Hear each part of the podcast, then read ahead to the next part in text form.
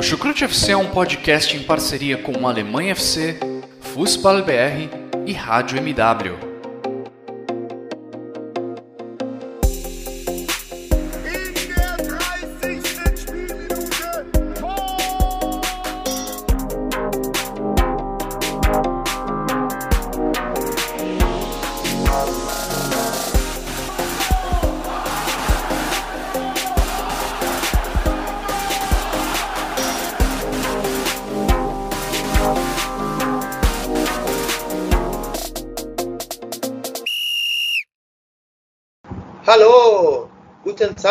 Guten Abend e guten Nacht. Hallo zusammen. É, tradução, pessoal, essa nova introdução aqui que eu estou tentando bolar, eu quis dizer uma boa tarde, uma boa noite. É, e guten Abend também, uma noite, um, um horário maior, mais avançado. É, e além zusammen a todos. Uma, e um pouquinho de alemão aqui para vocês aqui nessa introdução. É, e eu gostaria já de falar com vocês, já que todos já estão muito bem-vindos a mais uma edição do Chucrute FC, né? Já com essa introdução nova aqui que eu já estou bolando. É, e dessa vez, né, eu estou de volta nesse podcast aqui é, para a gente tratar um pouco sobre o que melhor de aconteceu na rodada 5 da segunda Bundesliga, que rolou nesse final de semana, uma rodada que a gente teve 26 jogos, teve 9, 26 gols, 9 jogos. É uma média que, se a gente fazer no cálculo, dá praticamente 3 gols por partida. A gente, claro, como toda rodada, né? A gente tem alguns bons jogos, outros nem tanto, né? Eu acho que, por minha parte, eu digo que o jogo do Kiel, o jogo do Furt, junto com o Darmstadt de São Paulo, foi um dos melhores. É, mas houveram outros, né, Thiago? É, já apresentando já né, o nosso convidado aí, o Thiago Barbosa aí para fazer seu primeiro comentário. Bom, salve, salve Guilherme, do Chucrute FC. Falar um pouco né, dessa rodada que teve vários jogos legais e falar um pouco também né, da novidade da transmissão do OneFootball, agora que você pode acompanhar pelo computador, né? Mas ainda com algumas quedas também de sinal, né? E aos poucos aí eles vão melhorando né, a questão de sinal aí também. E no futuro próximo aí a gente conseguir ver os jogos pela televisão também, com a opção de espelhamento. É, né? O Thiago, ele, ele já quis já dar uma pequena introduzida já no que a gente vai começando a abordar nesse podcast hoje sobre a segunda Bundesliga, acerca da transmissão do OneFootball. Mas antes de eu complementar um pouco sobre o que ele disse, eu gostaria de agradecer aos nossos padrinhos, é, que sempre nos ajudam, nos fortalecem nessa caminhada que o Chucrute FC tem. Também a- aos nossos apoiadores do Alemanha FC, do Fußball BR, do qual eu faço parte e, e também da, da, da Rádio MW, né? Que eu torço, que já integrei a, a equipe, que eu torço que é, o coordenador do projeto retome é, o, o funcionamento da Rádio MW e que voltem a produzir um, um conteúdo e uma, uma tentativa de web rádio muito produtiva aí pelo, pelos próximos períodos aí do ano ou até mesmo dos próximos anos e meses, enfim. Torço para que a Rádio MW volte e quem sabe né, um convite de volta para lá a gente, a, gente possa, a gente possa participar. Bom, né, a gente já, aproveitando já agora que o Thiago já disse um pouco do que ele de deu de destaque, não da rodada em si, mas da transmissão do, do OneFootball, é, na minha avaliação, eu acredito que o OneFootball ainda precisa corrigir alguns pontos é, nas transmissões, é, principalmente no que se, na segunda Bundesliga, eu acho que para a quantidade de server que entra, que acessa, a conexão está estável, está perfeita. Eu acho que não precisa de melhoria nesse aspecto. É, mas na Bundesliga é o grande problema. Eu acho que com a quantidade de servers de acesso a- ainda não está capaz de, de você ter um equilíbrio de quantidade de, acessos e manter uma transmissão estável. Isso ainda precisa melhorar. Às vezes derrubam a gente nas transmissões, né? O Thiago vai falar daqui a pouco quantas vezes ele foi quicado pela, pela, pelo site, pela, pelo, pelo app. E eu, por exemplo, fui quicado cinco vezes no jogo do Stuttgart com Colônia na sexta-feira. Então isso, de certa forma, é desagradável que tira o nosso interesse de acompanhar até mesmo pelo outro meio, porque a gente nunca vai ter segurança até quanto tempo a gente vai estar acompanhando a transmissão.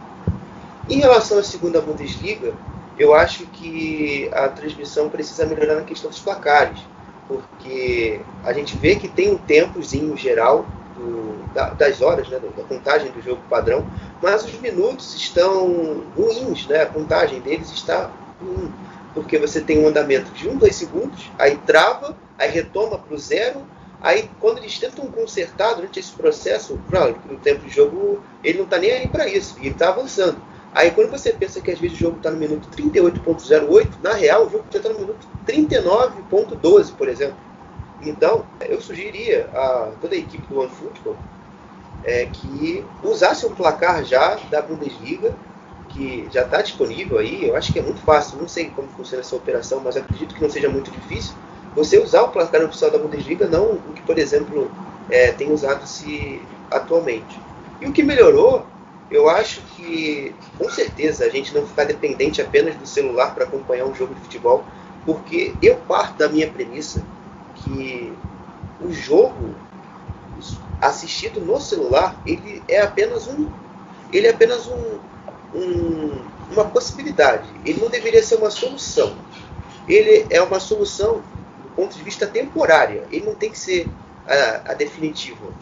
Então isso durante essas nesse início ainda de temporada isso me incomodava muito porque eu já não sou uma das pessoas que tem tanta atenção assim. Eu, tenho, eu admito que tenho déficit de atenção. Então, às vezes, calhava de vir mil mensagens de WhatsApp na hora que a gente está vendo o jogo. Enfim, fora que algumas pessoas chamam a gente para fazer alguma outra coisa. Aí a gente tem que ficar largando e a gente às vezes não consegue prestar atenção no jogo e ter que fazer a nossa outra ocupação. Então, isso aí é, é muito chato. Eu acho que é uma coisa que, por um tempo, como eu já disse aqui, já me desagradou, mas felizmente com a, com a, com a melhoria do computador, com essa chegada agora do computador, fez com que a gente, além de ter mais uma, uma opção, a gente também não tenha aquelas sequências de travamento igual a gente tem no celular. Porque quando a gente assiste o jogo pelo celular, o cronômetro vai do 0 até o 10. E o 10 é o minuto mais próximo do atual. Quando a gente tocava tudo no 10, a barrinha ficava carregando sem parar e ela recuava para o 9.54, que parecia que era um bug, que você assistia no celular, que era o tempo mais próximo que a gente conseguiria assistir. Porque se a gente avançasse, já avançasse no 10.10, a gente já não assistia mais. Porque bugava e a gente não conseguia ver. Então, no computador esse bug não existe. Então isso é excelente, parabéns ao OneFoot por ter conseguido melhorar. E agora com você, Thiago. Você ainda acha que se você tem algo a complementar sobre isso que eu disse, sobre o que você ainda vê que precisa de melhorar, de melhor, de que precisa melhorar, e outras coisas. Sim, precisa só melhorar na questão da queda de sinal também do, do computador, porque caiu muito. Eu tentei ver o jogo na sexta-feira também. Caiu muito o sinal. Você via um, dois minutos, aí o sinal caía, tentava de novo, aí rodava um pouco o jogo e caía novamente. Eu optei em ver pelo celular, falei, acho que não vai cair aqui. Vou, vou, tentar ver aqui pelo computador, aí tava dando esse, esse mesmo problema também. Mas é isso. O, a transição em si tá, tá muito interessante também. Para quem tá vendo a Bundesliga 2 pela primeira vez aí em muitos anos, né? E é, falar a verdade, né? A primeira vez, né? Em solo brasileiro que está sendo transmitido para o Brasil. Campeonato em si. Boa, parte do público ainda não conhece ainda do, um pouco que é a, a Zweite Liga. Mas é isso. Mas precisa melhorar mais em questão disso, dessa questão da, da conexão com, com, com o jogo, né? também do placar também que precisa dessa melhoria. Porque era sugestão mesmo que podia ser o placar mesmo da oficial da Bundesliga, né? Que é usado também na primeira divisão. Sim, sim, Thiago, com certeza. Eu acho que eu acho que isso aí que você falou é, é perfeito, de fato. É as melhorias que a gente já que a gente cobrava e, que espero que no futuro próximo, daqui umas seis, sete rodadas, eles consigam ainda melhorar ainda mais essa qualidade da transmissão e tragam o espelhamento para a gente também acompanhar os jogos. Bom, já a gente já agora vai falar um pouquinho mais do que ah, de fato aconteceu no campo, no campo de jogo. É, a gente teve, nove, como já citei, nove jogos, 26 gols, né? Mas para a gente já começar a se organizar e comentar os jogos, eu vou iniciar o primeiro jogo dessa rodada para a gente falar que é o jogo do Nuremberg, e o jogo do Okazua, que na última rodada, né, antes dessa, dessa quinta rodada, tinha conseguido conquistar a sua primeira vitória na temporada, por 3 a 0 em cima do Sandhausen, e recebeu, foi, foi até Nuremberg e conseguiu salvar um pontinho, né? Já porque o primeiro tempo já do não tinha sido bom, e durante o segundo tempo eles perderam o Kobol por expulsão, né, né Thiago? Exatamente, né? O Nuremberg começou abrindo pra, o placar no começo da partida, né? O Gás também novamente aparecendo, sendo destaque do, do jogo novamente, fez, deu um belo passe, né, pro Lokemper fazer o gol. E o Nuremberg, o Nuremberg em si tá ainda pecando na, na sua defesa também, ainda tá cometendo muitas falhas. A equipe ainda precisa melhorar nesse ponto, né? O McGreiter, né, no, novamente, né, muito abaixo inspirado, mas também vale destacar também o Manuel Scheffer, né, que estreou no jogo com o São Paulo, marcando gol, mas nesse segundo jogo não fez um, um bom jogo, né? Também um destaque também foi o Fabian Nürnberger também, que entrou durante o jogo, que jogou também na partida. Deu uma melhoria também no meio campo da equipe também. O Kasure, Kasure ainda é, precisa melhorar também questão de equipe, né? Venceu o, o derby local com o Sandhausen, mas ainda que precisa de algumas melhorias também. Perdeu o, o seu jogador, né, o Potter no segundo tempo, uma um, um, segundo cartão amarelo, né? Fez uma falta duríssima no Duritin, no, no, no do Valentini, vou deixando a equipe com um a menos. Né? Mesmo assim, o Nuremberg não conseguiu, não conseguiu superar a equipe do de Baden-Württemberg. Sim, com certeza. É só para falar aqui um pouquinho das duas equipes, né? Já que eu até fiz uma introduçãozinha, mas vou falar agora um pouco mais de, de amplitude. Eu estou começando já a achar que o Nuremberg passa por uma Felix Warkemper dependência, né? Porque não só pelos gols, não, gente, é também pelo que ele produz é, para o resto da equipe. O Johannes Gás, que o que o, que o Thiago falou, é o maestro desse meio campo. Ele foi capaz muito bem de organizar as subidas de pressão no primeiro tempo. Foi também quem conseguia com os passes mais longos, fazer com que a, fizesse essa transição e a bola chegasse no campo de ataque no segundo tempo. Então são jogadores que nesse início de trabalho do Robert Klaus, que ainda está em processo de encontrar a melhor equipe, é, tá sempre alternando ali o Kraus, né? tem o Schleuser né? também como opção no ataque, vinha jogando no início da temporada e entrou no segundo tempo. E deixou, deu, perdeu uns gols também, porque as finalizações que ele deu no gol foram fracas e o Gersbeck fez um bom jogo também, um bom goleiro do Karlsruhe. É, pegou a bola com uma certa facilidade, mas coletivamente é, o Nuremberg, que eu, no, no, geral, acho que sai, apesar disso tudo que eu citei aqui, sai com, mais tranquilo da partida, porque o Kazuya, no primeiro tempo principalmente, o Kazuya tinha posse, tentava se organizar para sair jogando, mas a pressão alta do Nuremberg sempre era mais efetiva. E no segundo tempo, eu acho que sai muito mais de uma desatenção inicial do Nuremberg do que provavelmente, claro, tem método do Kazuya, mas isso também tem, uma, tem um certo contrapeso para efetivar e saltar a, a atuação do Karlsruhe no, no, segundo tempo. Eu acho que o grande mérito foi saber do Karlsruhe no jogo foi saber se organizar na defesa depois do gol. Depois do gol do empate, que, porque o, o Nuremberg, claro, já tinha uma vantagem numérica em campo com a expulsão do Kobo, que foi de forma foi até de forma foi inteligente por parte dele, porque ele tinha tomado um cartão cinco minutos antes. Então, deixa, tem a equipe, às vezes, fazer, o treinador fazer uma troca e tirá-lo, colocar outro atleta. Então ele foi bem responsável e também, de certa forma, também prejudicou o Klausua na hora de, de, de, atacar, né? Porque ele no primeiro tempo teve um dos melhores desempenhos da equipe. Foi quem fazia algo diferente. A bola chegava nele, ele driblava, acelerava e fazia o, o rodar. No segundo tempo, com a entrada do Vonitzek, o, Nuremberg, o ganhou um sangue novo. Tanto que ele faz o gol e, e faz com que o, Karlsruhe, pelo menos ali até 10 minutos depois do gol, tivesse um desempenho convincente. Mas, é, é, de fato, já repeti aqui, o, o Nuremberg como um todo, talvez, pelo, principalmente pela coletividade, tivesse merecido um resultado melhor. Mas não foi competente também. Eu acho que quando você tinha a bola, o Dovedan entrou muito mal no jogo, sem somos dois, foi um dos piores em campo. É, não ajudou nem um pouco, errava todas as tomadas de decisões, todos os passes, todos os chutes então ele não foi bem. Fica, fica eu acho que a, a entrada do Pascal Kopke de volta também é um, é um bom, é um bom argumento para você ter outra opção a não ser o Scheffler, que por mais que jogou um bom jogo e depois jogou mal, ainda está buscando se adaptar. Ter o Kepke como opção é sempre interessante e importante. E também para o Kazuha, os, reservas jovens né, que entraram no, no segundo tempo, o Batmas entrou no finalzinho, ele fez uma fumaça, ajudou muito o Kazuha ele a sair para o contra-ataque. Então, foi, foi uma, uma opção interessante que tem agora o Christian Eichner também para apostar, para ter uma mudança de cenário de jogo. Então é isso, eu acho que no final das contas o Nuremberg merecia mais a vitória, não só porque jogou mais, criou mais, mas porque parece que está num estágio de trabalho que, que aos poucos vai se acertando e vai conseguindo gerar um, um, um jogo, um volume mais consistente pro, contra os seus adversários. E só a ponto de informação, para a próxima rodada, o Nuremberg vai ter um Brehens de como opção, né? Porque ele está voltando de quarentena. Ele estava de quarentena já há duas semanas, então está voltando aos treinos dessa semana. Em contrapartida, não vai ter o, o Mizidian, que já vinha de uma lesão muito longa, também dessa próxima rodada.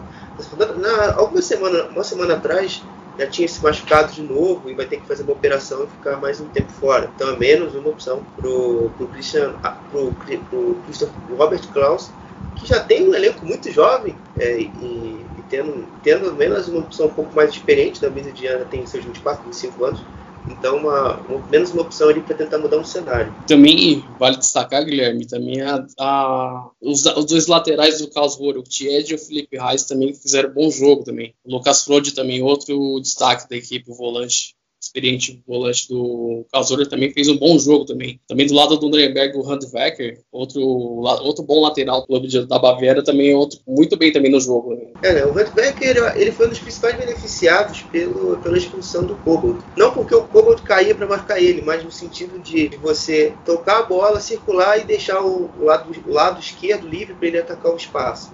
Então foi ele que mais chegou ao fundo e cruzou a bola para a área e teve chance de tentar fazer com que o Kazuya fazer com que o Nuremberg chegasse no gol com perigo. Você falou do Freder também, do Reise, são jogadores que eles participaram muito ali na construção inicial do jogo, mas na minha visão não, não tiveram tanto perigo assim. Eu acho que mais carimbavam a bola para ver se, se, a bola se, se conseguiam fazer um passe com que a bola chegasse na frente do que em si ser efetivos para o jogo. Ficou muito naquele, naquela mesmice de circula, tenta atrair e achar o espaço e lançar, do que realmente dar um, um passe mais profundo, dar uma bola que chegasse mais próxima para o Hoffman finalizar.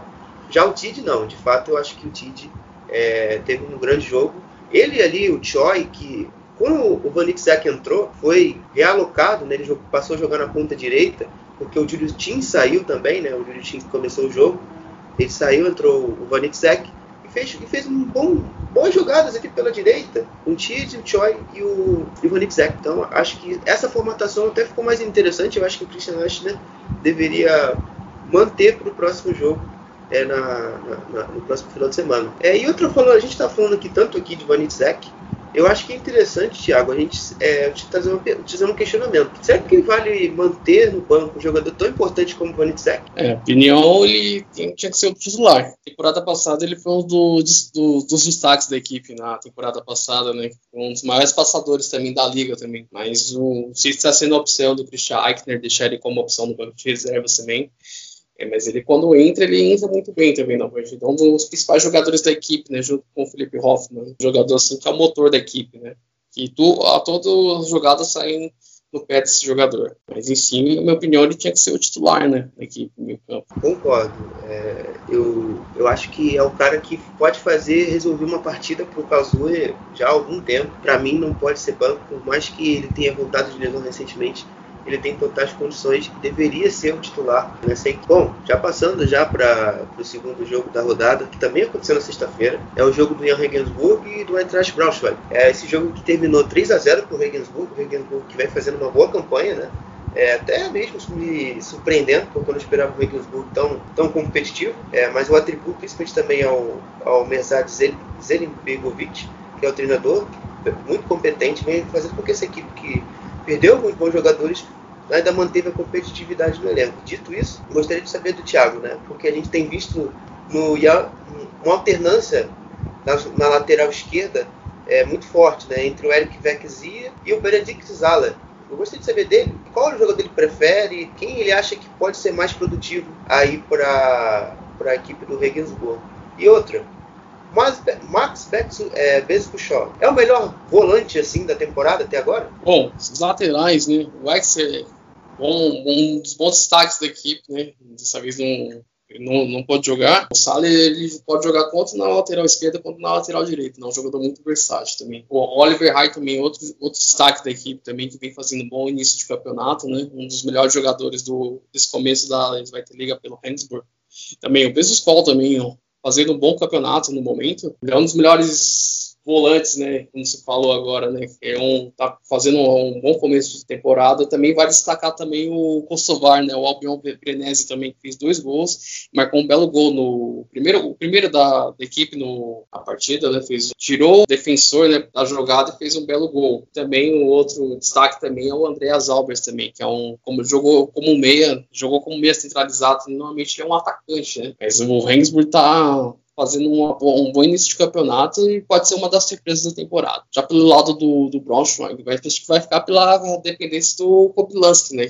Mesmo com a equipe não, não vencendo os jogos, é um dos poucos que se destaca nessa equipe também. Outro também é o Nick Prochwitz também, que mesmo com a derrota da equipe também buscou, buscou mais jogadas na equipe também. É, né, é, respondendo as perguntas que eu trouxe, é, o Zala ele me soa mais interessante pela capacidade dele de realizar os cruzamentos muito bons, tá? porque o passe dele é muito refinado. É um jogador que dá uma versatilidade maior ao jogo do Regensburg. É um jogador que pode, às vezes, ficar mais preso e ajudar na saída de bola. Às vezes, é um jogador que, quando tem mais opção de atacar o espaço, pode, com esse próprio passe mesmo, com um cruzamento qualificado, pode chegar ao fundo e assistir bem o Albert, o próprio Genese são jogadores que também atacam muito a área. Fora o, o George, que é o atacante que está no banco. Então, são, é um jogador, assim, na minha visão, mais interessante do que o Vecchia. Mas também são importantes dentro do elenco pela questão da versatilidade. O também pode jogar como um ponta. O Zaller pode jogar na lateral esquerda, na lateral direita, pode ser um zagueiro. Então, são jogadores que, no meu ponto de vista, são interessantes também para se ter no plantel, por mais que às vezes não possam ser titulares regulares. Sobre o Max Bezikushov, Bezikushov, isso, tá difícil falar isso não. Esse time do Regensburg é um trava-língua da porra, rapaz. Adoro me complicar aqui. O, o Veskushov é, é, um, é um volante que é uma, uma característica que geralmente me agrada bastante, que é aquele volante um pouco mais construtor, um cara que quando pega a bola, não só carimba, mas também que consegue girar, consegue sair de uma pressão, com uma boa orientação corporal e já lançando para você acionar o seu lateral que está com o corredor aberto ou o seu ponta que está tá entrando mais por dentro. Foi assim que o, que o se destacou no jogo também, né? Então, isso tem potencializado demais o jogo de mais direto é, do Regensburg. E o Vesco Shaw, para mim, ali a competição entre ele, o Onana é, do, do Hamburgo, o Hans também. O Hamburgo está tá jogando bastante no Hamburgo, é, mas ainda oscila bastante, então acho que não vou considerar tanto nessa lista. Mas o seguindo do Furt também, é, fora o Merlin do Kiel, para mim são os três dos quatro, cinco melhores médios que essa liga está apresentada no início. Então é sempre bom ficar de olho. E outra coisa que o, que o Thiago disse é, ali sobre o Braunschweig, que ele acredita que o Koblanski vai salvar o Braunschweig. É, eu até fiz isso aqui numa pauta aqui. Eu acredito que por mais que tenha o, o como principal referência, eu acho que você colocando o Abdullah em condições você colocando o Protschwitz, como ele também citou, com melhores condições de fazer gols, então, mais que seja experiente, é um jogador que conhece bem o caminho do gol, faz, faz bons campeonatos, né? já fez boas terceiras ligas é, divisões inferiores, muito capazes. Então é um jogador que pode, vai ser muito útil ainda. Essa, essa formatação de meio campo e defesa que talvez ainda esteja um pouco aquém, né? porque você sempre tem uma definição muito grande. Então, o Braunschweig primeiro precisa acertar a sua, a sua formação. Fora também a questão da desatenção dos jogos, né? Porque o, o Braunschweig, nessa, nessa segunda Bundesliga, é a equipe que mais sofre gols antes da primeira metade do, do primeiro tempo. Fez cinco jogos. É, em apenas no jogo contra o Kiel e o jogo contra o Hannover, não, sai, não saiu tomando um gol abaixo do minuto 22, que seria praticamente a metade do primeiro tempo. É difícil, você tem que entrar ligado. E isso é até uma crítica que o Felix Cross fez numa, na entrevista aqui, nesse final de semana, depois do jogo contra nesse jogo depois do jogo contra o Regensburg nessa rodada. Então é isso, eu acho que você acertando sua cabeça, seu psicológico, você consegue acertar primeiro dar o primeiro passo de solidez defensiva, que é o principal ponto negativo da equipe até aqui. Depois, com, com o avançar do trabalho, né, já que o Daniel Maier chegou há pouco tempo, você vai dando os poucos traços ofensivos que a, que a equipe precisa para evoluir. Sim, o Braunschweig também perdeu o Nico Klaas no final do primeiro tempo, né? Expulso, né? Deixou a equipe com um a menos o equipe sofre, já sofre com problemas defensivos também. Tentou colocando o Benjamin Kessel no segundo tempo, mas não foi suficiente também para a equipe do Daniel Maier também, que sofre, que sofre, muito também um ataque também, como mencionou, sofre muitos gols no começo do jogo, né? Mas em si, que conseguir algo na White League vai precisar melhorar muito esse sistema defensivo, que é um sistema muito vulnerável. E outra coisa também foi a volta do Ian George, né? Que voltou de lesão. Voltou de lesão, jogou os minutos finais da equipe, pode ser um jogador útil também pro, o Regensburg nessa temporada. É, né? E, o, e ainda no Braunschweig, o Braunschweig ainda tem aquela definição também que é das expulsões, né? Porque você, toda rodada você tem um jogador expulso. Você, né, você já viu o Dorner Bush na vitória contra o Borro, na rodada 4, que a gente não teve podcast, já que as edições são quinzenais, a gente não, não fez. Mas a gente teve o Dorner Bush já expulso, a gente já teve agora o quadro, essa rodada. Então, são cada, cada rodada, essa preocupação e essa, e esse, essa questão da vitória não estar tá vindo, está afetando o psicológico dos atletas. Né? Você está se colocando em pressão. Tem, conseguiu a vitória contra o Borro. Aí você pensa, nossa, agora a gente vai ficar, a gente vai se acalmar e vai conseguir andar no campeonato. Mas a regressão de atuação foi muito grande. Então, isso dificulta uma estabilidade da equipe no campeonato. Então, agora, o importante é trabalhar melhorar e, e, fazer com que, por mais que os pontos ainda não tenham vindo, trabalhar mais forte para conseguir mais na frente. A gente, vai, a gente mantém isso na Baixa Saxônia, a gente não vai muito, muito longe não, porque a gente vai para o jogo do Hannover e o Düsseldorf nessa rodada, uns jogos que, pessoalmente, eu fiquei é, feliz e puto, como sendo sincero, porque eu tenho simpatia pelas duas equipes, fiquei feliz porque o Hannover venceu e jogou bem, mas ao mesmo tempo puto porque o Düsseldorf perdeu e jogou nada. Então é difícil, né? a gente ficar contente com esse, com esse tipo de jogo, 100% contente com esse tipo de jogo. Então, só para dizer aqui como foi o jogo, o Hannover e o Düsseldorf foi um jogo que terminou 3 a 0 pro, pro Hannover, com os gols do Haraguchi, gols de participação do Haraguchi, o Marvin Dunkst fez um grande jogo também, o Maina e fez um bom jogo. Enfim, foi, foi uma aula do Hannover aqui. Eu gostaria de passar já a palavra para o Thiago para ele falar também um pouquinho mais desse, essa partida. É que ótimo jogo do Hannover, né, no 26, né? A equipe da Baixa Saxônia jogou bem, o Haraguchi mais uma vez destaque da equipe também. Também vale destacar também o Muslicha, que fez um dos gols, jogador Kosovar, que voltou de lesão. E a equipe também não deixou o Düsseldorf quer arrematar o gol, né? A equipe zero né, de chutes a gol, né? Não fez nada o jogo inteiro. O Castemar fez uma falha bizonha, né? Ao recuar recuar a bola para ele ele foi, foi tentar dominar, mandou o próprio gol, né? E é um goleiro muito contestado também da equipe, né? Que já contratou né, o, o goleiro russo, o Anton Mitrushin, que era do Sion, veio a custo zero para a equipe. Vai ser o novo goleiro do, do Düsseldorf essa temporada, né? É da base do Spartak Moscou. Também, né, destacar também o Marvin Dux, também, que fez um bom jogo também. Um atacante que ajuda muito na, na parte ofensiva da equipe. O Hannover 96 pode ser, pode ser um time diferente nessa temporada, pode-se dizer, né? Também com o Dominic Kaiser ajudando né, com a experiência no, no meio campo também. Fez uma boa partida. O Düsseldorf, o que tentou fazer alguma coisa foi o Podzek, né? Tentando fazer os desarmes no meio campo, né? Mas, enfim, o, a equipe do Düsseldorf está é tá sendo uma das decepções desse início de campeonato. Vamos ver né, se o que está acontecendo né, com, esse, com esse início de campeonato do Virosler, né? que ele quer né, para essa temporada. Né? O Düsseldorf ele tem um dos maiores orçamentos né, da, da Zweite Liga, né? Só perdendo para o Hamburgo, né? De um a equipe que tem o maior orçamento da liga. Não, o Düsseldorf é maior que o Hamburgo. O Düsseldorf hum. ele tem o, o primeiro maior orçamento, depois é o Hamburgo e o terceiro é o Hannover. Então você viu aí que são os três maiores orçamentos da liga. Então é complicado, cara. Eu, eu falando agora já do Düsseldorf, eu já disse, barra, repito, e vou falar aqui até quando esse cara não sair do Düsseldorf, que é o Rezo.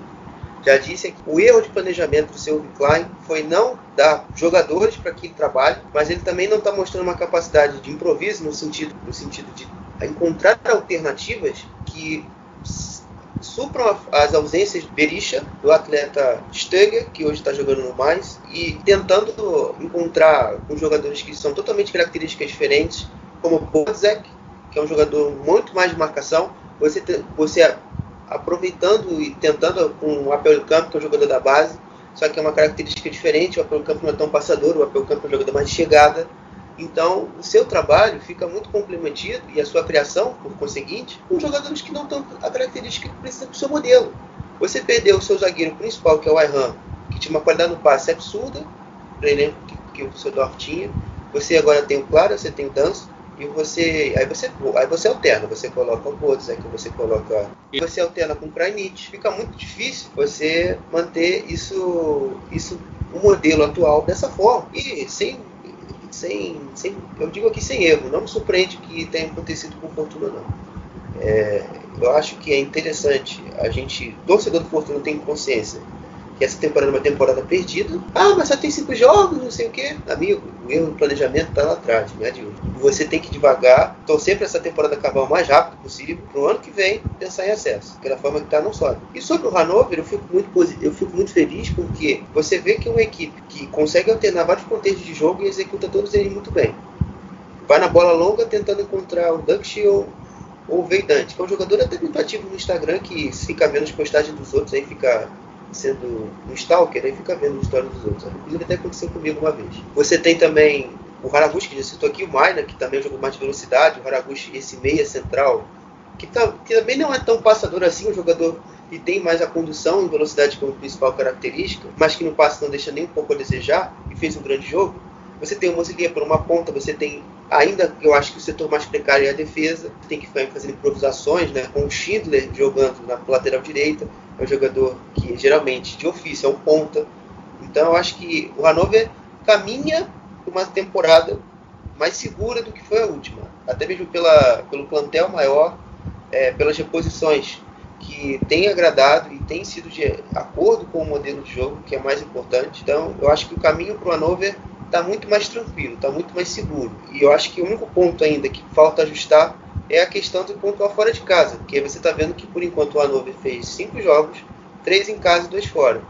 É, perdeu para o Paderborn e para fora e venceu o clássico contra o Braunschweig, venceu o Kazuya e agora venceu o Düsseldorf em casa. Ou seja, de nove pontos possíveis somou os nove, mas é, tem que somar um pontinho fora, né? E eu acho que o time daqui a pouco a gente vai falar vai ser o Furt, é um, eu acho que é o, que é o adversário perfeito para o Furt enfrentar e tentar arrancar uns pontos. É, também vale lembrar também o Zimmermann, que foi expulso lateral.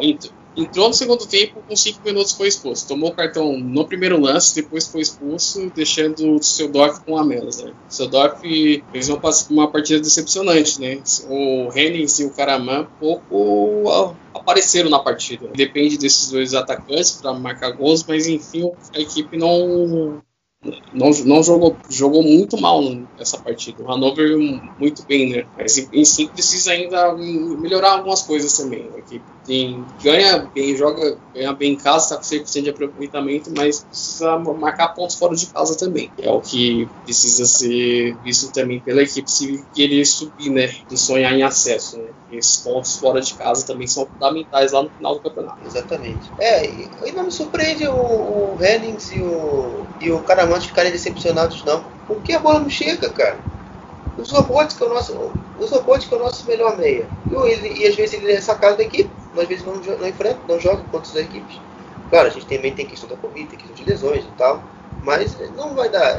O, o Fortuna do Düsseldorf nessa segunda Bundesliga não teve 45 minutos convincentes. Eu não consigo separar 45 minutos bons. Você tem fragmento de um tempo. Você tem 15 minutos bons contra o Kiel, que foi um período até o gol de empate no segundo tempo mas depois mais nada. Então você, você não vai conseguir muito além com isso aí não. Eu estou feliz que pelo menos o Mitjuski é, chegou ao gol, vai ser o novo goleiro do Fortuna, porque o, o seu Castermaier, ao invés de ficar criticando o Manuel Neuer como fez um tempo atrás, deveria jogar mais bola e melhorar essa saída de bola e, e não cagar o, o, jogo do Fortuna. Bom, né, eu acho que já acabou a sessão Reis nesse momento, né? Obrigado a todos que viram essa cena, mas isso não é uma coisa que eu me orgulho. Mas enfim, agora a gente vai passar pro, pro jogo do, do Hamburgo e do Wolfsburger Kickers. É, e eu já vou falando já, já o que eu penso um pouquinho, né? Esse jogo que teve placar de 3 a 1 no final. O Hamburgo saiu perdendo, né? Que o, o Lars Dietz fez o primeiro gol do Wolfsburger um gol, uma bola parada. O Hamburgo empatou e virou com o Simon Terrode, o, o Mister segunda Bundesliga. Fez mais um no finalzinho, no minuto, nos acréscimos já, com o Team Leibold, 3 a 1 dando a quinta vitória do Hamburgo em cinco jogos, né, né Thiago? Exatamente, né? Depois de um começo, começo ruim do Hamburgo primeiro tempo, fez um péssimo jogo nos primeiros 45 minutos, errando muitos passes. O Augsburg Kickers é, buscou na bola para chegar na bola parada, né? Assustou em alguns momentos a equipe do Daniel Schione. Conseguiu seu gol já no fim do primeiro tempo, né? Na cobrança de escanteio, no gol do, do Lars Ditz Mas em si o Hamburgo no segundo tempo melhorou, né? Sua forma de jogar, colocando o Ananá na, na etapa final, a equipe mudou praticamente de postura, né? Deu mais mobilidade no meio campo, com a experiência também do Aaron Hunt também, que, que ajuda na equipe, jogador já veterano, né? ajudou muito nesse meio campo da equipe. Também é destacar também o Witzheimer também, vem sendo muito útil como jogando como quase o segundo atacante, né? Jogando mais atrás do atacante, né? Servindo o Terode para em boa parte das, das jogadas também. Terode também, senhor Sviter Liga também marcou duas vezes, né? Depois de jejum de duas, dois jogos sem marcar, fez, deixou dois nessa partida. E o Kittel jogou, não jogou bem essa partida, fez o jogo contra o Óleo foi um dos melhores em campo fez um, deu um belo passe no, no, jogo anterior. E também vale destacar também o Leipold também. Voltou de lesão, fez, fez o gol da vitória também da equipe do, do Hamburgo. Já do lado do, do, do, dos bookkickers, o, um dos destaques foi o, o no meio campo, que mesmo com a equipe perdendo, não conseguiu se destacar né, nesse, nesse jogo da equipe do, da Baviera. Bom, né? É, já, já é feito só de informação, o, o Bakari Iata, é, um dos, um dos pontas da equipe do, do, do Hamburgo, que tem feito uma boa temporada, vai ficar de fora do jogo contra o São Paulo e o Derby é, nesse final de semana aí. Então, desfalque importante aí Hamburgo na próxima rodada. E um outro jogador que só vem para fechar, é, que tem me agradado bastante nessas últimas semanas, é o Kalinari. Fez dois gols, deu uma assistência nessas últimas, do, nessas últimas duas semanas, né? Ele fez um gol contra o Erzgebirge no meio de contra meio de semana, fez e deu também uma assistência. E além de fazer também o gol da vitória contra o Furt no último, no penúltimo final de semana já, né? Que o, Hamburgo venceu o jogo por 1 a 0 com um jogador a menos. Então, é um jogador que tem me agradado muito trabalhando ali nas duplas, nas duplas das laterais, seja com o Wagnoman, é, seja com o Guimerá, seja com o Leibel, ou com o, às vezes uma, uma cadeia de três, né? Porque o Hamburgo às vezes alterna, joga com três zagueiros. Então, é um jogador que tem jogado bem nesse início e é o Tiuno, né, fazendo o seu, o seu trabalho muito bom até aqui no Hamburgo. A única derrota no jogo oficial. Nessa temporada foi contra o Dinamo Dresden pela Copa da Alemanha, que foi eliminado de 4 a 1 mas na Bundesliga 2, amigo, o objetivo de ser promovido tem sido bem cumprido. Sim, né, o Hamburgo começando muito bem, né, com cinco vitórias seguidas, né, isso não acontecia desde os anos 70, né, nos tempos áureos do Hamburgo, né, a equipe tá começando a engrenar, né, começando, já começando dessa forma, né, mas vamos aguardar, né, se vai conseguir subir dessa vez, né, porque começa, começa bem o primeiro turno e aí cai no segundo turno, né, de forma drástica, né, vamos aguardar, né, o Daniel Schulman é um técnico muito promissor, né, trouxe o Osnabrück, a Zweite-Liga, né, quando ele esteve na terceira divisão, e é um técnico da nova direção alemã, né, que pode se surpreender nessa temporada. E dos Bookkickers, vamos ver o que o Marco Antwerp pode fazer, né, para melhorar essa equipe do, da Baviera, que pode acontecer daqui para frente. Né. Vocês podem me chamar de militante, mas eu fico muito feliz com esse trabalho de um, do único técnico negro dentre os 36 clubes que compõem a DFL, das 36 equipes que compõem a DFL dessa temporada, é que, que a DFL, pelo menos, dizia, a, a primeira e a segunda divisão, ele é o único treinador negro e tem mostrado muito bem seu trabalho, que já era bom no Osnabrück, desde 2017 lá, que fez até a equipe ser promovida na antepenúltima temporada para a Bundesliga 2. Tá bom. Pro, prosseguindo, né, a gente já vai cruzar a Alemanha dessa vez, a gente estava no norte, a gente estava em Hamburgo, a gente vai é, para o centro da Alemanha, a gente vai falar do Darmstadt, que recebeu o São Paulo nessa rodada e empatou em casa em 2 a 2 né? Um dos jogos aqui que eu destaquei na minha introdução, é, pelo, pelo nível de entretenimento que as equipes proporcionaram a quem acompanhou a partida, é, e os gols desse jogo foram marcados pelo Zerdar Zum duas vezes, para a equipe dos Lilavais, que é um dos apelidos que eu mais gosto dessa divisão, e também do centroavante Serdar Zum, que eu chamo carinhosamente de Léo Gamalho da Alemanha. Mas enfim, isso é menos importante. Mas os gols do São Paulo é, foram marcados pelo Rico Penatelli e também pelo grande destaque, na minha, minha opinião, do São Paulo até aqui, Rodrigo Salazar Martinez, é, camisa 8 do São Paulo, dando números iguais ao placar é, no Merck Bollenfelder Stadium em Darmstadt. Bom jogo, né, do, das duas equipes, né, um jogo emocionante, né, que teve um bom início do Darmstadt na partida, depois o São Paulo reagiu no final do jogo, fazendo gol no último lance da partida, E também destacar também a partida do Tobias Kemp e do Marvin Merrin, né? Que são os motores do meio campo da equipe do Darmstadt, né? Com o Marcos Anfang, né? Também começando esse início de trabalho, né? Na frente da, da equipe dos Lírios, né? Começou abrindo o placar, né? Com o Léo Gamalho alemão, né? O Dursun, né? Fez os gols da equipe, né? Vendo sendo também um dos, um dos, bons destaques da equipe na Liga, né? O São Paulo, né? Reagiu, né? No, no, segundo tempo e obrigou também o goleiro Marcel Schurrer a trabalhar, fazer boas defesas também. E um dos bons destaques da equipe. O outro também destaque também, como você falou, o Rodrigo Zalazar, fazendo um bom começo de campeonato, né? Jogador uruguai emprestado pelo Frankfurt. Marcou o gol de pênalti né, no final do jogo também. Mas e sim, né? O São Paulo é aquele. É um, pegou essa cena dos empates, né? Empatar jogos no final, nos finais de jogos, né? Pela,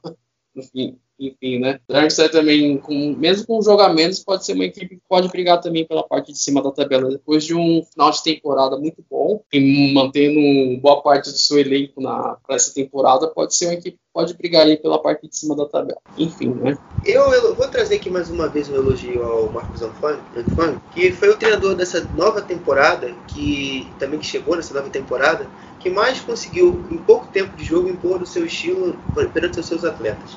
Tudo bem, você pode me dizer que a deixa do Gramnosis foi muito boa, porque a transição de modelo não foi tão brutal assim. É, tem suas diferenças, e até mesmo por isso, eu dou muito crédito ao que ele tem feito até aqui. Ele, a gente vê nas últimas entrevistas recentes que ele ainda não está satisfeito, óbvio, porque o resultado.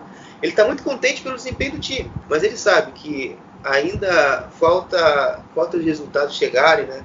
Ele deu uma entrevista há um tempo atrás falando, olha, é muito difícil você competir numa liga que você pode ter um, um Burgstaller como opção, como o Santo Paulo tem. É, na verdade não vai ter porque ele está tá machucado recentemente. Também um, um Terrode, né, tem uma diferença muito grande. Mas ele está ele tá contente com o plantel que ele tem e que ainda vai cobrar da diretoria um pouco mais de reforços para ver com que o Darmstadt consegue chegar mais na frente. Já falando do, São Paulo, eu já introduzi um pouquinho falando que o Burgstaller não vai jogar durante um tempo porque ele está machucado. Eu gostaria de saber do Thiago o que ele, o que ele acha dessa saída né, de, por lesão do, do Burgstaller como opção para o ataque do São Paulo para a sequência da temporada. Sim, né, ser uma perda muito, muito significativa para os Piratas, né, que é um jogador muito experiente, né, foi artilheiro com a camisa do Nuremberg na, uns três, umas três, quatro temporadas atrás, é um, era um jogador muito importante também, e também com, com sua experiência também. Aí vai, vai depender também do Daniel Chieri agora, como jogar como atacante fixo, né, ou o Makienok também, que é outro reforço que chegou do Dinamo Dresden nessa temporada, mas enfim, né, são Paulo pode, ainda tem muita coisa para melhorar também, mas a, a, entrada do Zalazar no meio campo deu uma melhoria nesse, equipe também do time Schultz. E também, logo mais, aí tem o derby com o Hamburgo na sexta-feira, que vai ser um jogo aí um dos mais aguardados da rodada, né? Sim, sim. Fazendo uma pequena prévia até desse jogo, eu acho que o grande segredo para o São Paulo ser competitivo contra o Hamburgo é acertar essa última linha defensiva, porque você ainda tem uma indecisão muito grande no momento da bola, da bola que a bola fica descoberta, ou seja, a bola que não tem pressão. O jogador que tem a bola está muito livre para fazer um lançamento, uma bola longa. Então, essa, os três zagueiros, principalmente que é o formato que o, que o Timo Schultz tem tentado trabalhar nessa defesa do, nessa última linha do São Paulo, é, os jogadores já estão meio é, desconexos, são jogadores meio aéreos nesses tipos de lance, que eles sempre ficam indecisos. Se eu subo pressão ou se eu fico, se eu recuo e, e consequentemente a, a, falha da minha linha de impedimento. Então isso tem que ser consertado, tem que ser ajustado e isso se conserta com tempo, com tempo de treinamento. E eu acredito que no decorrer da semana o time Schultz deve acertar e fazer com que o São Paulo conserte o problema. Ele já vai ter mais problemas nesse mesmo setor, né, setor de zaga, porque o Zirier se machucou, então ele já tem uma opção a menos. Então talvez ele já não jogue com uma linha de três uma linha de quatro. Então, são alguns problemas que o São Paulo tem para a sequência. Além desse problema tático aqui que eu já que eu já apontei. É, já agora a gente vai voltar para o norte. Eu acho que eu fiz até mesmo uma sequência um pouco errada, né? Para mim ter vindo de Hamburgo para aqui, que não é uma viagem tão longa assim, já porque fica na mesma região, na região norte da Alemanha. Na prática, um pouquinho da derrota do Holstein Kiel, que recebeu o Grotterfurt que foi um visitante bem ingrato para as cegonhas nessa rodada. O, o Grotterfurt venceu o Holstein Kiel por 3 a 1 é, com os gols do Paul Seguin, é, também. É, Branimir Rigotti e Havard Nilsson. Isso, isso, valeu, Thiago. É, boa partida do Grotterfurt, né, no, no primeiro tempo, né, jogou melhor que o Kiel, Destaque também foi o Marco Hopper, lateral da equipe, né? Jogador da base, né? Deu dois passos para um dos os gols da equipe do, do.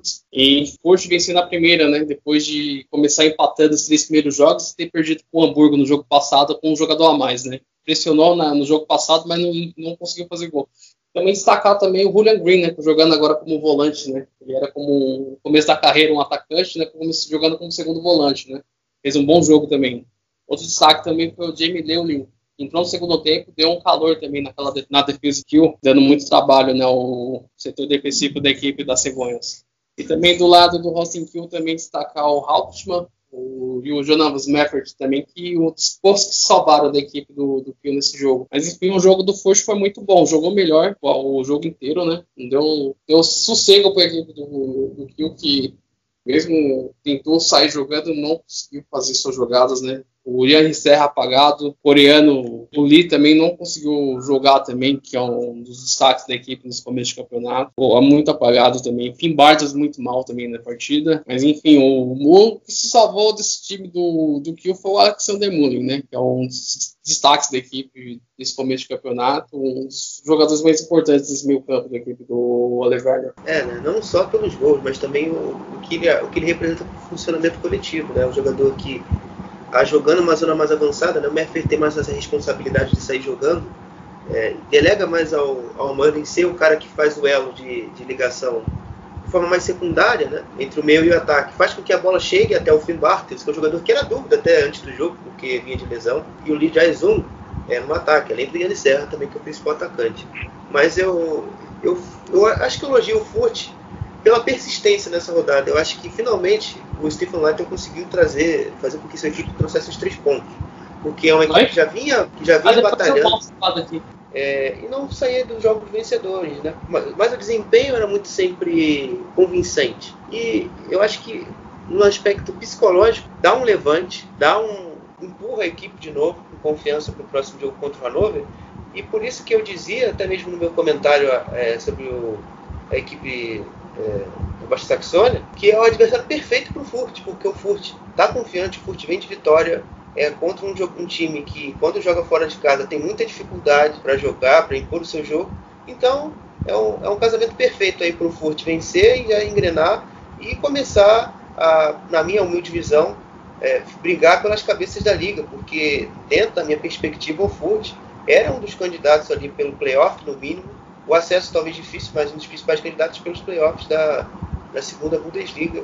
E quem sabe voltar para a Bundesliga categoria alta, né? A classe rainha que os alemães chamam é da, da Bundesliga. Bom, né? Agora a gente já saindo dos jogos de sábado, indo para os jogos de domingo, onde o Heidenheim também empatou nessa rodada, recebeu o Osnabrück na Voit Arena é, e o, o, time visitante saiu na frente. O Amenido, ponta de, o ponta o ponto esquerdo nessa, nessa temporada da equipe do Osnabrück tá, fez um 1 a 0 da equipe visitante e o Christian Kürvetter, jogador que saiu do Kaiserslautern, está jogando essa temporada, fazendo essa temporada de estreia no, no Heidenheim e marcou o gol de empate aí para decretar 1 a 1 é, no, na Ruif Arena. É um jogo bem movimentado, né?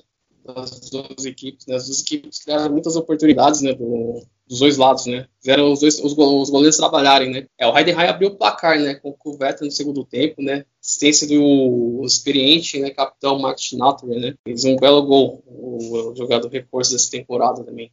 O destaque também no meio campo desse time do Heidenheim é o André Gippel. Está fazendo um bom, bom início de campeonato, sendo um dos principais jogadores da equipe né, nesse começo aí do time do Frank Schmidt. O lado também do, do Osnabrück, o Ludovic Reis, né, que veio do Barcelona B também, fez um bom jogo também pelo lado do Slavais. Também o Schmidt, também, que entrou no segundo tempo, também deu uma melhorada nesse, nessa parte ofensiva da equipe. O Sebastian Keck também, outro jogador, é, vale a destacar também equipe do Osnabrück. Mas foi um jogo, sim, foi um jogo muito bom, né? O Christian Santos, né, passou em branco novamente, né, depois de começar marcando gols, né, nesse começo do campeonato. Dessa vez passou em branco novamente. Os dois times perderam muitos gols também. O Heidenheim teve diversas oportunidades de sair vencedor nesse jogo, mas pecou na finalização. Robert Leipzig perdeu gol, Timo Birman perdeu gol, Maicon também perdeu gol, Schmidt perderam muitos gols também. Mas assim, o jogo foi um jogo bem legal de se acompanhar esse final de semana. Sim, e, e eu já vou falando já um pouquinho das duas equipes. Eu eu começo já a ficar preocupado pelo parte do Heidenheim, porque o time, o time teve um bom ataque durante a temporada, principalmente com o Kleindienst. E nessa temporada, ele com a saída dele, ele foi jogando futebol belga, assim como o Dorsch, é, foi fazer companhia ele lá no, no futebol belga. Ele é um jogador que na equipe ainda, nessa temporada, está faltando esse jogador que adapte, se adapte bem ao, sistema e realize o, e faça os gols que a equipe tinha na última temporada, né? O, o Frank Schmidt ainda está buscando essa, essa melhor solução para esse ataque. Já tentou com o Philip Schmidt, que é um jogador emprestado do Werder Bremen. Patrick, não o Philip, já fez dupla com o Stefan Schiner, com o David Tomala, mas nenhum, nenhum deles ainda se adaptou para, quando a bola chegasse, fizesse, convertesse as poucas chances que o Heidenheim cria. Que até mesmo nessa temporada não, não tem sido poucas, tá? O Heidenheim é uma equipe que cria bastante. É, se você pegar a estatística aí de alguns jogos, o Heidenheim tem um jogo que tem 25 chutes no, ao gol adversário. Então, chances de gol, a equipe não tem problemas. É uma equipe que faz é, com que os seus atacantes sejam bem abastecidos, principalmente usando o jogo mais externo, o jogo mais exterior, né, o jogo pelo lado do campo, com o Marlon Bush, com o Kevin Zessa, é, com o Jonas Ferrenbach, e nessa temporada também, ainda nessa temporada, com o Marcos Schnatter. Não é um jogador que tem sido titular regularmente, também pela idade, é um jogador que já tem mais de 34 anos, já tem mais de 13 anos de, de Heidenheim, é um jogador que já está é um jogador mais mais tempo está num clube é, de qualquer das divisões principais da, da, da Bundesliga, né? Correndo as, as duas divisões, é um jogador que está mais tempo. Não é por, então não é por falta de, de, criatividade, é falta de gente que tem a capacidade de empurrar a bola para o gol. Então isso aí está afetando o desempenho do, do Heidenheim. E pelo Osnabrück, ah, eu, eu joguei aqui na pauta aqui que eu fiz previamente se a equipe sentia falta do Oarim, do, do Álvares e do Félix Agu, que jogaram na última temporada. Mas é, eu, eu joguei, mas eu acho que não. Até mesmo respondendo essa, essa pergunta que eu mesmo joguei, não acho que sinta falta não. O Kerr tem feito uma boa temporada, sendo esse meia mais de criatividade, né? Jogando às vezes por trás do, do Christian Santos, é, às vezes jogando mais aberto, mas tem sanado bem esse, teórico, essa teórica deficiência que o Osnabrück teria. O Christian Santos chegou bem, e está oscilando, o que é natural. Nenhum jogador vai repetir três gols nos primeiros dois jogos, como ele fez na, nessa, nesse início de temporada. E na lateral esquerda, o experiente Ken Reichel, que veio do New Berlin, tem suprido bem a ausência do Félix Abu é um jogador que tem mais opção também de atacar o corredor em relação ao Aidini, ou como nesse jogo jogou o Ernst, teve mais espaço. É um jogador que mais ofensivo também, por característica, e acrescenta muito no cruzamento, né? Que é uma característica grande que esse time tem. Então, eu acho que por enquanto ainda não dá para você sentir o, a, a, ausência deles. Eu acho que falta, assim como eu disse no Heidenheim, mais competência na hora de finalizar, ter mais assertividade na hora de finalizar. E em relação à tabela, é, já é uma coisa um pouco mais preocupante para o Osnabrück, porque o Osnabrück tem o 14 pior ataque do campeonato. Você teve quatro jogos, né? Já que o, os, os Lilavais, que é o Osnabrück, teve um jogo adiado contra o Darmstadt, que é os Lilian, é o erro aqui do Bosch, cometeu um erro crasso. Desculpe os torcedores do Darmstadt, se vocês estiverem ouvindo esse cast. Vocês são os Lilian e o, e e o Osnabrück, os Lila Vais. É, vamos jogar amanhã, se estivesse ouvindo esse podcast, na quarta-feira, duas e meia da tarde. Então é uma situação um pouco, um pouco, de certa forma também até interessante. Até, eita porra. Uma situação preocupante, mas é você ainda tem aquele teto, tá? Um jogo a menos, e você ter três empates, e todos eles é, foram disputados fora dos seus domínios com uma vitória em casa. Então, então isso ainda, por mais que seja preocupante atualmente, talvez amanhã já não possa mais ser, porque repõe o jogo atrasado, né? Bom, né? Agora a gente vai já indo já falando um pouquinho do jogo do Sandhausen. O Sandhausen que nessa, nessa rodada recebeu o Paderborn no BWT Hardtfeld Stadium empatou, o jogo foi 1 a 1. Os gols foram marcados pelo Denis Irbeni um atacante já que está há algum tempo no Paderborn, desde que voltou, né, na real, já está na segunda passagem. E pela equipe do Sandhausen, o gol foi marcado pelo Robin Schoy, empatou, o, deu, empatou e deu números finais ao jogo, ao placar do jogo em Sandhausen. Então, Thiago, diga, diga algo sobre o que você notou desse jogo no, no, no geral. Sim, o, o Paderborn começou melhor a partida, criou mais oportunidades no primeiro tempo, abriu o placar, né, com o Sbene de pênalti, né, isso pelo VAR, né, que viu um pênalti de, de, do Linsmeyer, né, colocou a mão na bola, o Kai Prog estava entrando dentro da área, o volante experiente Linsmeyer colocou. O abriu o placar nos 26 do primeiro tempo, né? Mas enfim, depois o Sandhausen o jogo, empatou o jogo com o Rob Shaw. Depois, quase no final do primeiro tempo, quase que o jogo, mandando a bola na trave com o Alexander Smike, que foi uma das contratações dessa temporada, né? Que veio a custo zero do Hertha Berlim. Fez um, ia fazer um golaço, né? O Zinga estava já vendido, já não ia conseguir pegar esse arremate. Né? Mas enfim, o Paderborn também jogou bem também nesse equipe. Porque novamente apareceu nesse meio campo da equipe, né, buscando as, as, principais jogadas da equipe. O Justman também, outro destaque também que veio do Wolfsburg, outro bom, bom nome né, dessa temporada. Também outro destaque também foi o Cholão no meio, na, na defesa também. Fez uma boa partida, intervindo em boa parte das jogadas da, do ataque do Sandhausen, que pouco fez também. Destaque também do Sandhausen, o Kevin Beres no ataque, criar as jogadas da equipe. O Ruel também outro que foi discreto, mas, mas também ajudou na, na, parte do ataque. Passou em branco novamente do atacante que veio nessa temporada pelo Porsche. Mas enfim, o jogo sim um, um jogo bom também das duas equipes. Bom, né? Eu vou. Eu separei três tópicos para falar um pouco mais com profundidade do Sandhausen. É, eu acho que é muito positiva essa chegada do, do Eswein para o Sandhausen, porque é um jogador que te dá muita versatilidade. É um jogador que pode jogar aberto, pode jogar centralizado, pode jogar ali por trás do Keita Ruel e do Beres. Então, até mesmo para substituir o Julius Briada, que está fora, né? Ele sofreu uma lesão, então vai ficar fora aí no, da equipe do, do Sandhausen por um tempo. Outro tópico que eu gostaria de trazer é o início de temporada do Diogo Contento, jogador que fez carreira no Bahia, também passou pelo, pelo Fortuna Düsseldorf, também jogou no Bordeaux, na França, e tem feito uma boa, um bom início de temporada no Sandhausen.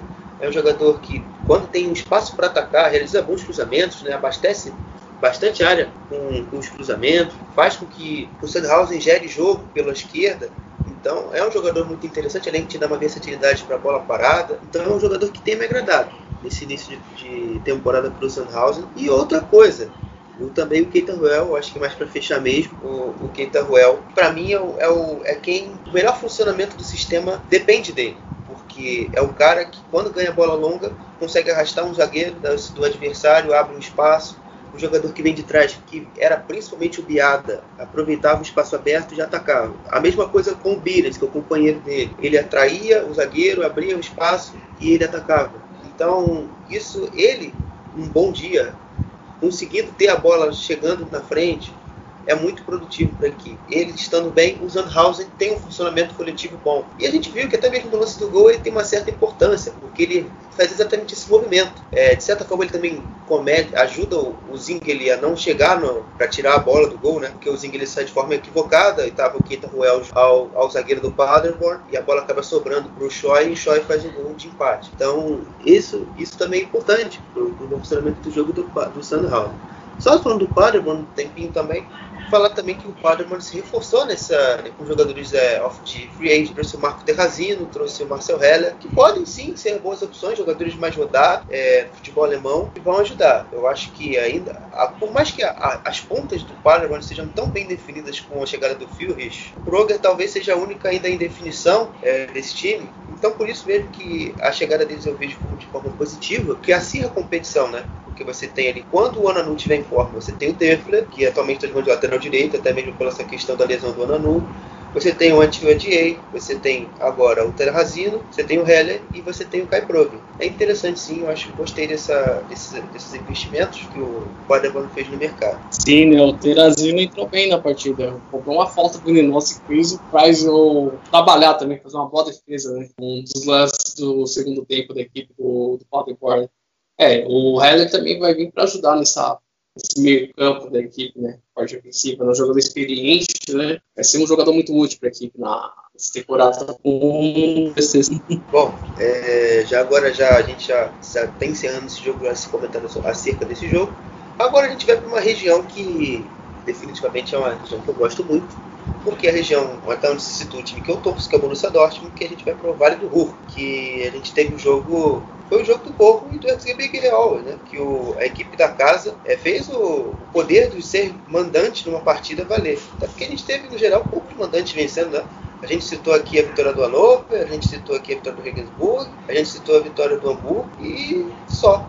Então, esse é apenas o terceiro mandante que venceu na rodada. É, e os gols da vitória do Borgo saíram é, dos pés do Sully e também do Silver Cambular, que, que marcou mais um gol, né? O seu atacante que é fenomenal nessa, nessa classe baixa da Bundesliga. Fez mais um gol aí para mais uma vitória do gol na temporada. Sim, é uma boa partida né, do Mondongos, né? Jogou melhor que o decepcionando mais uma vez na partida. Praticamente ficou jogando totalmente na, igual no jogo do Hamburgo. O também destacar o lá, né? Marca gol né? nessa temporada, não tinha lançado a rede, né? Tinha sido um dos artilheiros da, equipe na temporada passada. O Zuli também, outro, outro destaque da equipe também, ele deixou sua marca. Também destacar também a partida do Dan Bloom também, o jogador joga pelo lado do campo, né? Fez uma boa partida também. Outro nome também que vale lembrar também é o Thomas Icewood, que também é um outro jogador que foi muito importante para a equipe nesse, nesse, nesse jogo do no domingo.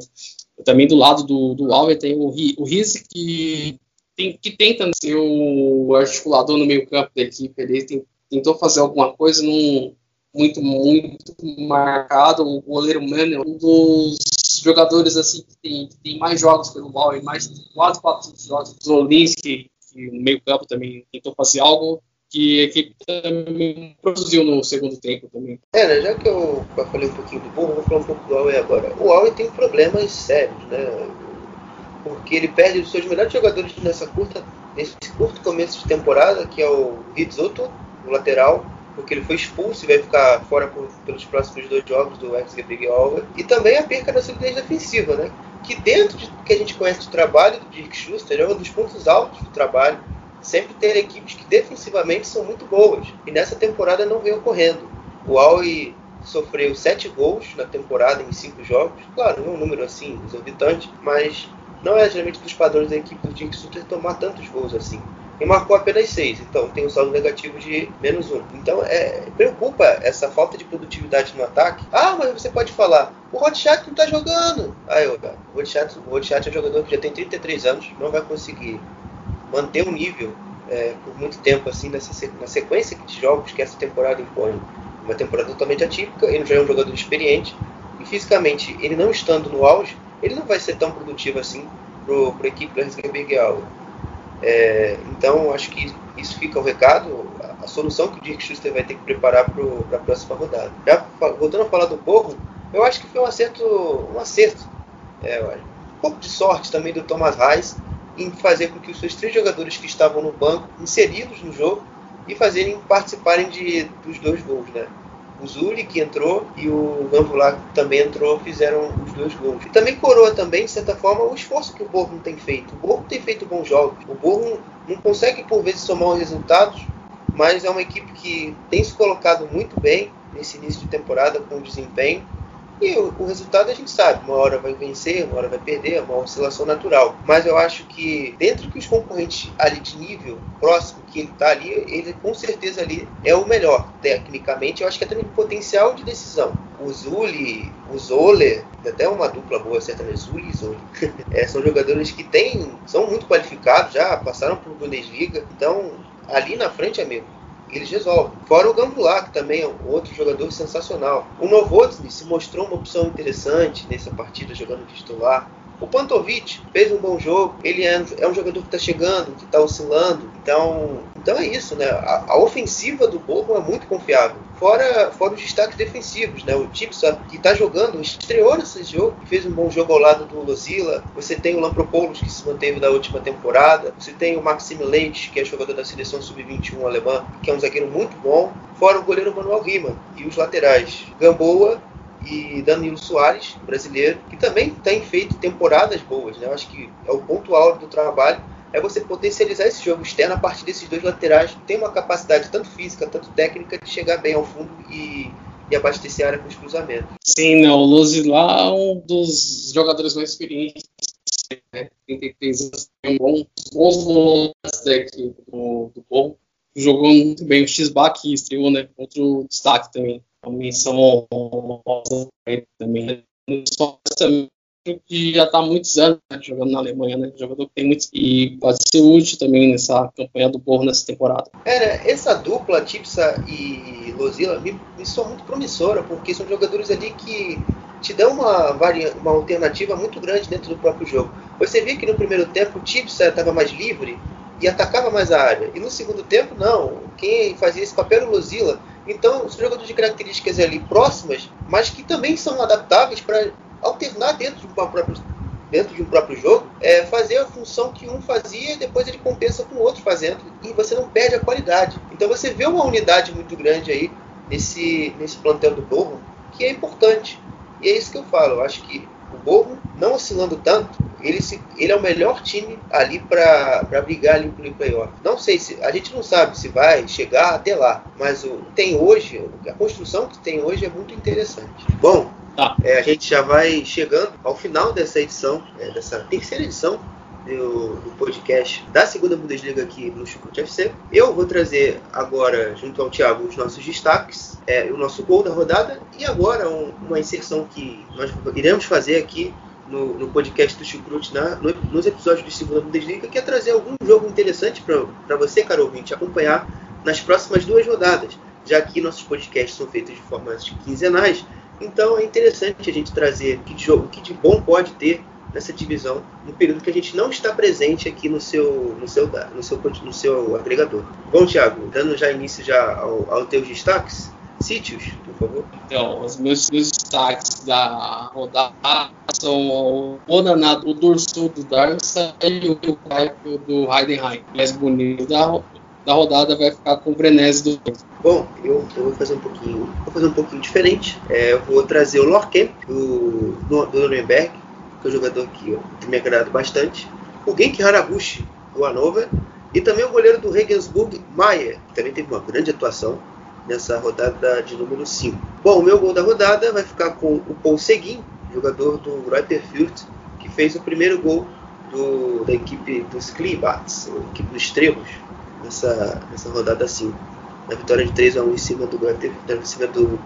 Bom, agora a gente vai inaugurar um novo quadro aqui, é, exclusivo, de certa forma, pro, aqui para o programa da Bundesliga 2, que é a, o, que, o que de bom pode acontecer, ou não, o que jogos a gente pode indicar para você que não tem o hábito ainda, não colocou ainda no seu radar o, o hábito de acompanhar a segunda Bundesliga, o que a gente te dá de dica para você ver. Bom, é, nas próximas duas semanas, é, eu, eu, eu coloco dois jogos como bem interessantes da gente acompanhar. Na sétima rodada, é, um pouco depois da sexta, óbvio, né? Tem o Borro enfrentando o Fürth, que é um jogo bem interessante, é, com duas equipes que estão ali brigando ali pelos playoffs, são equipes que são agradáveis de se ver jogar. E na sexta rodada, eu indico o, o derby, né? O derby que vai acontecer, o derby do norte da Alemanha entre Hamburgo e São Paulo. Também um jogo que tende a ser bem agradável aí para quem assiste. E o seu, Thiago? Ó, indico o jogo na sexta rodada entre Executive Alva e Hosting Kill, né?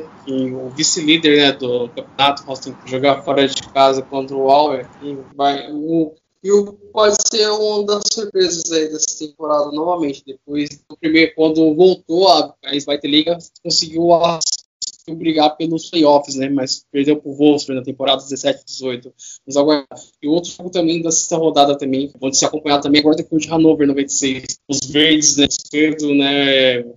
A brigar novamente pelos playoffs e o Hannover 96 tentando se ajustar nessa temporada, né? Com esse time novamente, esse time totalmente renovado. E na sétima rodada também indico o Nuremberg e Düsseldorf esse time jovem do Nuremberg, né, tentando se brigar nessa, nessa, temporada, depois de uma temporada decepcionante contra esse instável do Düsseldorf, né, que está sendo uma temporada, vamos aguardar o que pode acontecer também.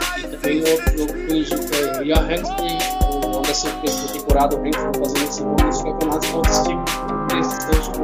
Bom, então é isso, né, é, o final, mais uma edição